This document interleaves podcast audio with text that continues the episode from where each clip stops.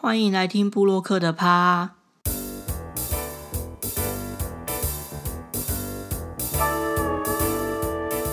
大家好，我是魏真。开始这个 podcast 计划到现在，其实也已经一个多月了耶。我觉得自己还算是，嗯，不能说蛮有长进，就是还算是有一点点长进，至少在录音的时间上面节省很多，因为 NG 的次数变少了。然后也比较不会卡词啊，或者是突然间脑袋宕机，不知道要讲什么之类的。虽然后面的集数的时间都变得比较长，好像都大概都有三十分钟上下，可是其实录音的时间都有比以前快蛮多的。然后我自己觉得啦，就是讲起来也比较自然，就是那种尴尬感比较不像一开始那么可怕。我现在回去听可能第零集或是第一集，我就觉得天哪，那个。尴尬感真是爆棚哎！然后听众的数量也蛮稳定的，在一个我自己觉得还还算不错的情况下，就是其实我的要求也蛮低的，就是想说只要有人听我，其实就很高兴了。然后这几集看下来，听众的数量，就是每一集的那个下载次数，其实都比我预期的还要好蛮多的。就非常谢谢从一开始追这个 podcast 到现在的每一位听众。其实我当布洛克之后，就对于这种比如说点阅率等等的数字是很敏感的。比如说我一直到现在，就是这六年的期间，几乎没有间断过的一个习惯，就是我每一天几乎都会看布洛格的后台的点阅率，然后也会看 Google 广告的数字。就其实并不是真的很多，可是就是养成一个习惯，提醒自己每天都要去看。有的时候数字有成长的时候，就会觉得比较有成。就感吧，应该这么说，因为除了网友的留言之外，你你很难在布洛克的这个生涯当中找到什么很明显的成就。它有点像是你每天日常日常在固定做的一件事情，然后可能也不会有什么起伏，也不会突然间就是会有一个人突然出来跟你说：“哎，你的布洛格很棒哎”之类的，就是这种情况其实也不会有。所以我觉得比较能明显的给自己一点成长的动力，就是会去看每天每天的数字。然后有时候发现，哎，哪一篇文章突然然间可能关键字搜寻的部分成效特别好，就会觉得蛮开心的。然后你就会再更有动力继续往下写其他的内容。做 podcast 的部分其实也是一样，就是每天我都还是会去看，比如说昨天的下载数多少，今天的下载数多少。嗯，我自己是不会觉得这个东西给我有什么太大的压力，因为我把标准放得很 宽，就是啊，今天有有有几个下载，我就觉得哦，好，好像蛮开心的，持续有有人在听，我就觉得很好。就是这东西，我觉得因人而异。如果你今天觉得这件事情给你的压力太大，不管是看部落格的点阅数还是什么东西的数字，你会觉得有压力。那我觉得就不一定要做这件事情。可是如果他是像我一样，就是对你来说是一个鼓舞你往前的动力，然后你不要把标准设太高，就是给自己一点那个放松的空间，我觉得是还蛮不错的一个做法。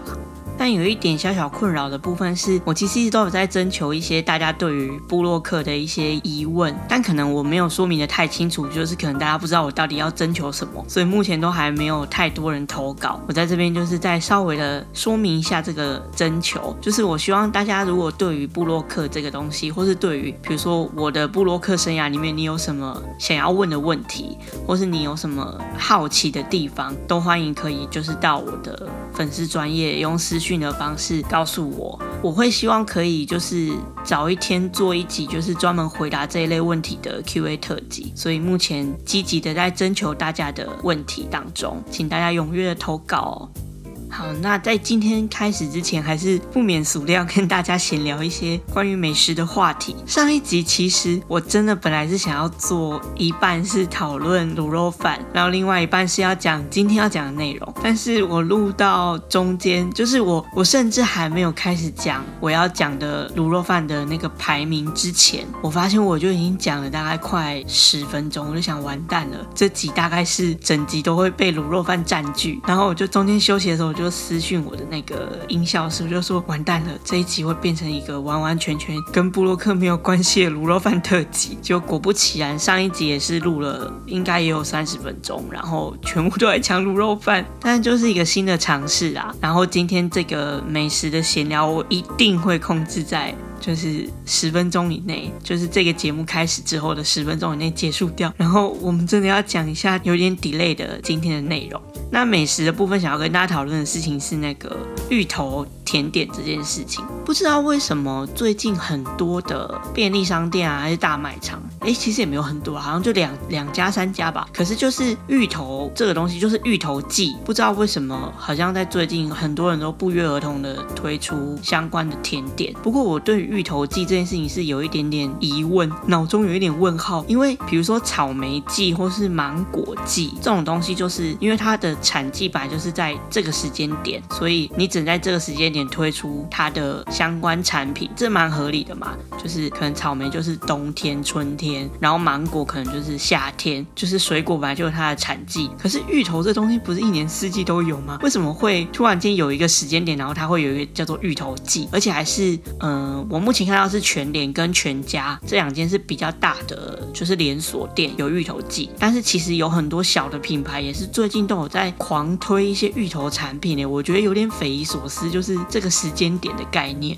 但我自己其实是非常喜欢吃芋头的人，我最喜欢的甜点的原料吗？就是甜点的类型，一个是芋头，就是芋头类的甜点，然后再来是布丁，再来是香草，就是有香草相关，比如说有香草籽的烤布雷，或者是香草冰淇淋。我吃冰淇淋就是香草冰淇淋，就是我此生的挚爱。就这三个东西是我我我吃甜点的时候会心花怒放的元素。对，那芋头是其中一个。那我这次芋头季的时候，全家跟全年的芋头产品我都有买了一些，然后有几款超级难吃的，呵 真的超难吃的。我目前已经基本上应该都把这几个芋头的那个开箱实际都写完了。稍微讲一下我觉得难吃的几个品相，全家的那个芋泥布丁塔，我觉得它比较像德国布丁，它不是那种日式的 QQ 水水的那种布丁，它就是一一个有点像德国布丁那样硬硬的，像蛋挞一样的东西，然后它底下。有一层芋泥哦，那个之难吃的，它的芋泥整个是一块块硬硬的，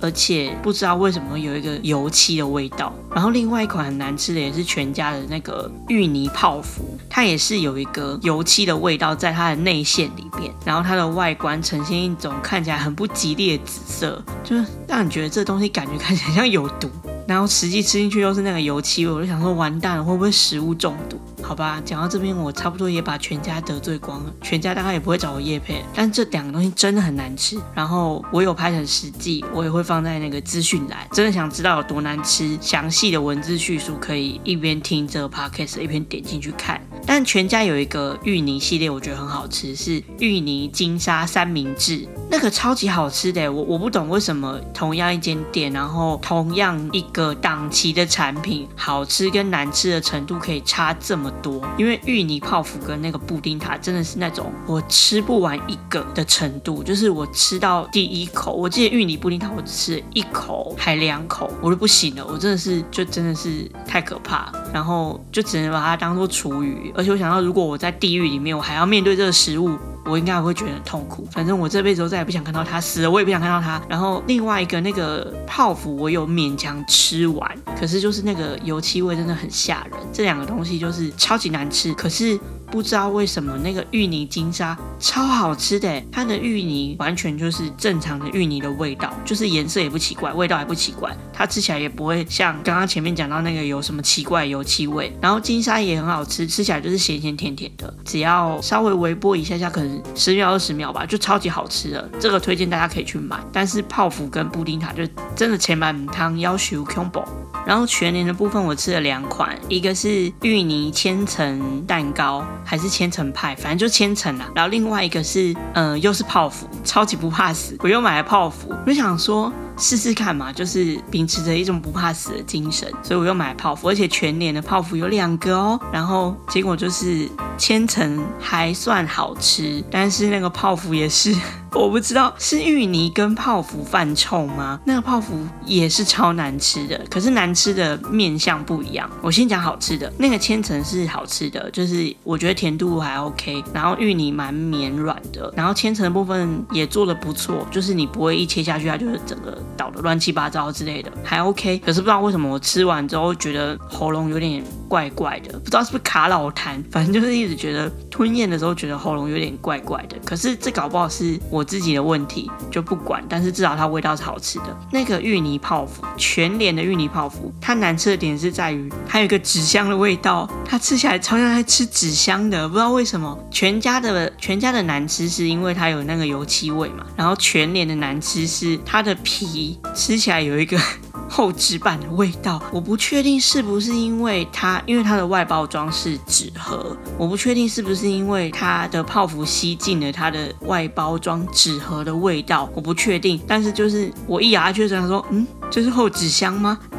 有点可怕的纸板味，我不知道大家吃起来的时候有没有这个感觉。如果你有吃过上述这几个产品的话，欢迎跟我分享一下你吃完的心得。不管是跟我一样，或是你觉得它很好吃，跟我的意见相反都没关系。因为我自己发实际在论坛上面的时候，PTT 上面的时候，也是很多人的回应都很两极。有的人说他觉得超好吃的，他还说他一定会买，然后什么有特价必买。可是我吃起来就是油漆。味跟纸板味啊，我不知道是我的味觉出了问题，还是我吃到的是坏掉的，所以我希望大家可以踊跃跟我分享，如果你没有吃过的话。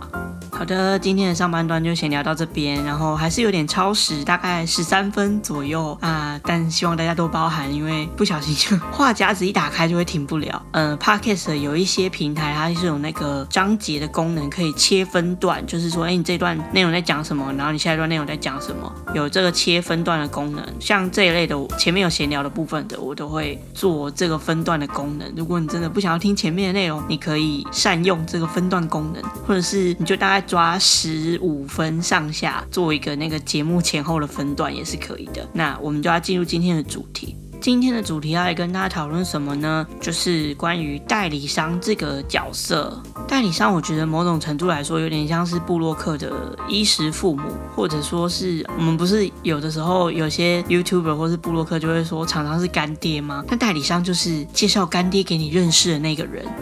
听起来有点涩涩，对，但反正他就是借由中间就是衔接厂商跟布洛克的一个角色。在讲代理商之前，应该先跟大家讲一下那个布洛克接案的流程。前几集吧，我们有讨论过，就是布洛克接案这件事情，有稍微讲个大概。但反正就是布洛克的接案有分两种情况，一个是厂商直接找你，或者是你直接跟厂商报名，就是他没有经过代理商，是直接你去接洽厂商这种的。类型的接案是其中一种，那另外一种的话就是会透过代理商。通常比较大量的找布洛克的话，大部分的厂商都还是会透过其中某个代理商来做这件事情。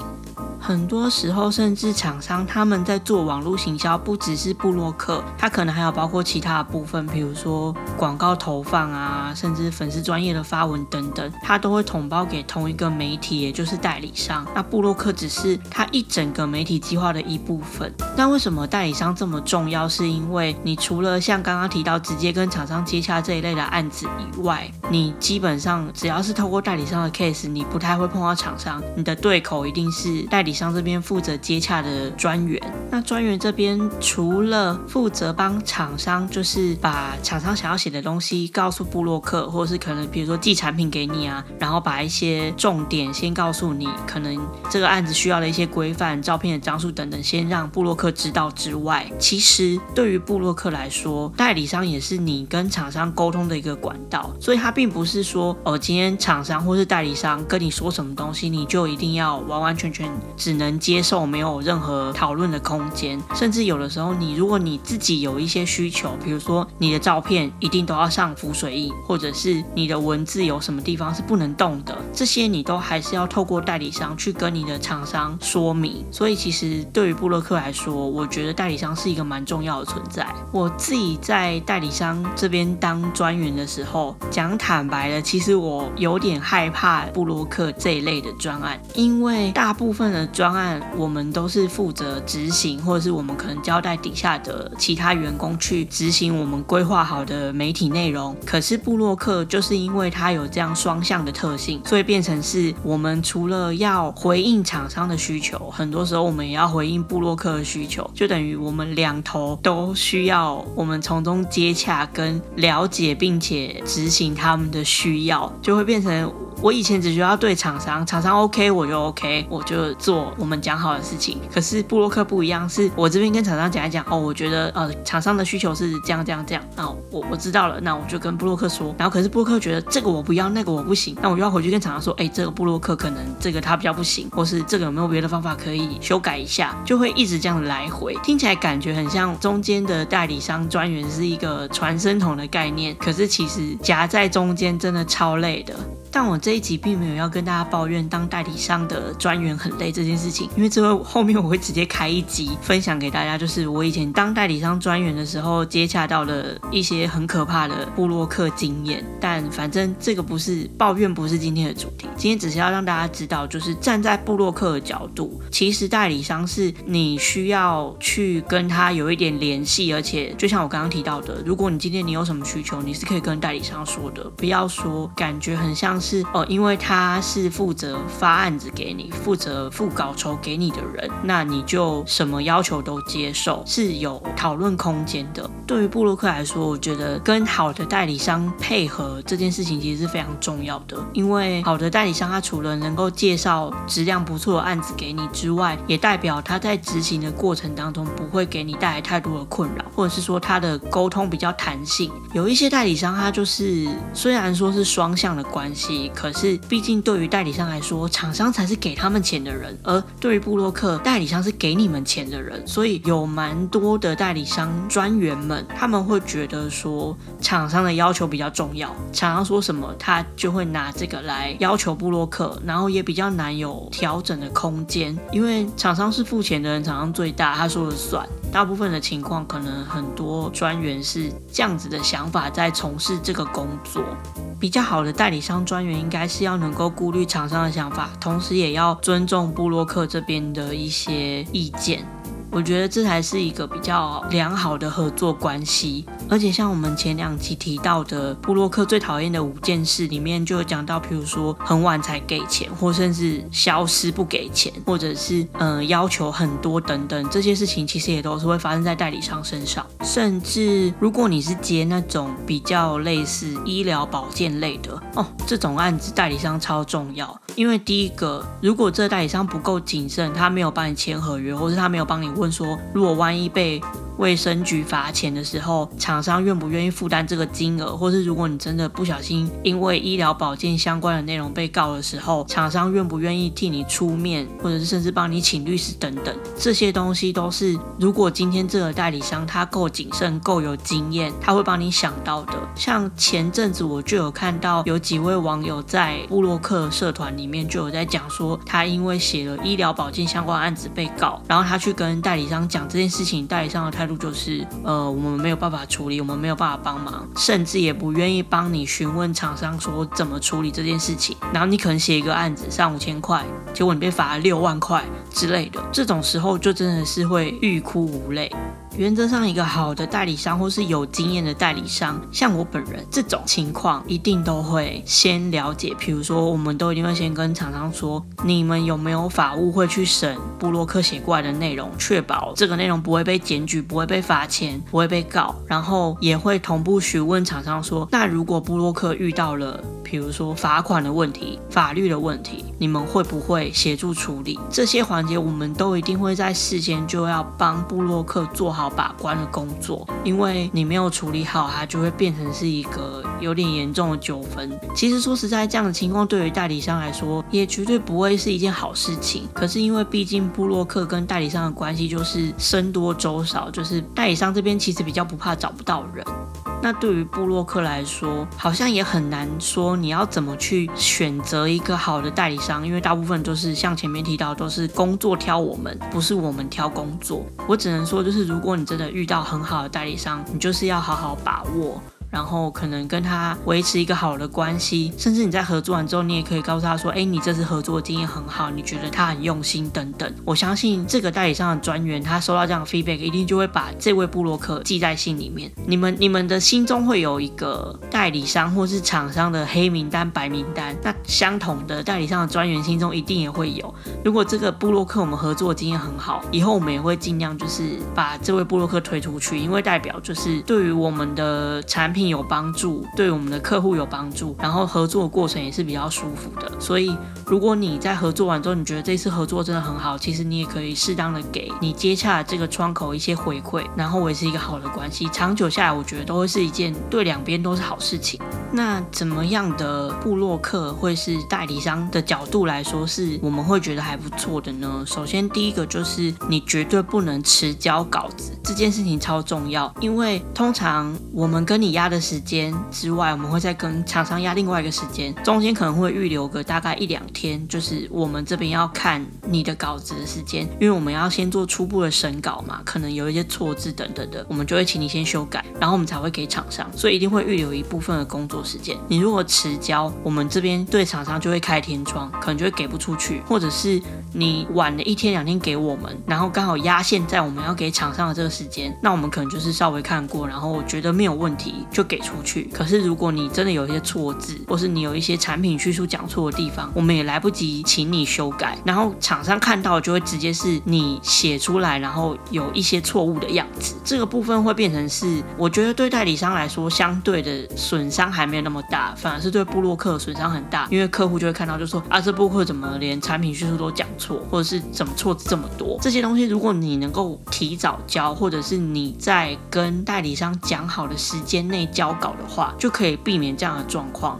对于你自己来说，也是一件维持品牌形象很重要的事情。那如果你真的真的在档期的配合上面、交稿的时间上面有什么困难的话，一定要越早越好，尽可能的越早提出来跟你的代理商说。比如说你因为档期的问题，因为个人的因素，你交稿的时间可能没办法在他要求的这个时间点。因为在这个当下，你跟代理商说，我们都还有时间再去跟厂商讨论，可能跟他说一下，说是不是可以往后延，或是。跟其他的布洛克的时间调换等等，有一些布洛克他们会很怕跟代理商反映，或者是跟代理商讨论说有什么地方想要调整，他们会不敢讲，因为他们就会觉得说，万一我讲了，然后代理商觉得我毛很多，或者代理商不高兴，会不会就又直接把我换掉？其实以代理商的角度来说，这种情况是比较不会发生的，因为我们找好了人之后，如果我们要再换人，又要提供新的人选给厂商挑，厂商确定之后，我们还要再接洽，然后。可能还要寄送产品啊，跟你说一些产品的内容等等，就是这些前置作业要全部重做一次，对我们来说其实是很不划算的事情。所以，我们一旦选定了人，原则上没有太大的问题，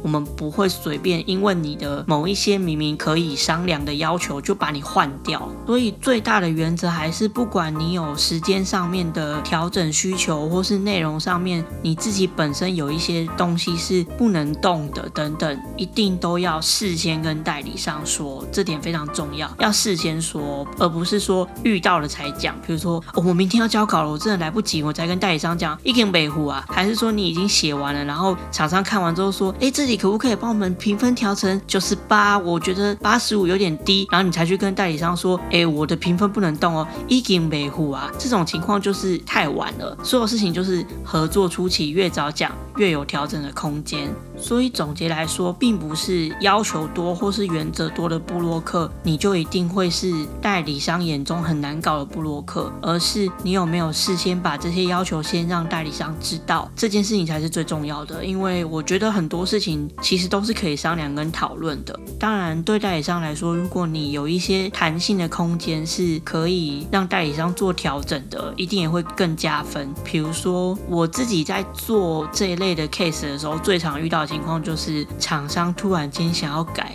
上文章的时间，我必须要说，就是，哎，这也算是我们的一点心酸啦。虽然今天本来说不抱怨的，厂商很喜欢就是调整上文章的时间，而且大部分调整上文章的时间都会是提早，因为就像我说的，前面你们的稿子过来之后，我们这边看过会再给厂商过稿嘛？那厂商过稿到。我们请布洛克上刊，这中间一定也会有一个几个工作天的缓冲时间，可能假设三天或是五天。但是厂商可能他看过一次稿子之后，他就觉得哦，我觉得写的很好，蛮好的，我一天就回给代理商这边了。他就会问说，那我可不可以不要五个工作天，我可不可以提早上？这种情况非常容易发生。以前还是小菜鸟的时候，我常常会被这个问题搞疯掉，因为客户突然间就问你说能不能提早上。身为布洛克的我，其实我自己觉得这是我个人意见哦，我觉得提早上文章这件事情对于布洛克来说并不是太难。可是有的布洛克他说不定接的案子真的非常多，而且每一个案子都已经定好了他要上文章的时间，要调动就不是那么容易。所以常常有的时候客户就会说啊，你可不可以提早到明天上？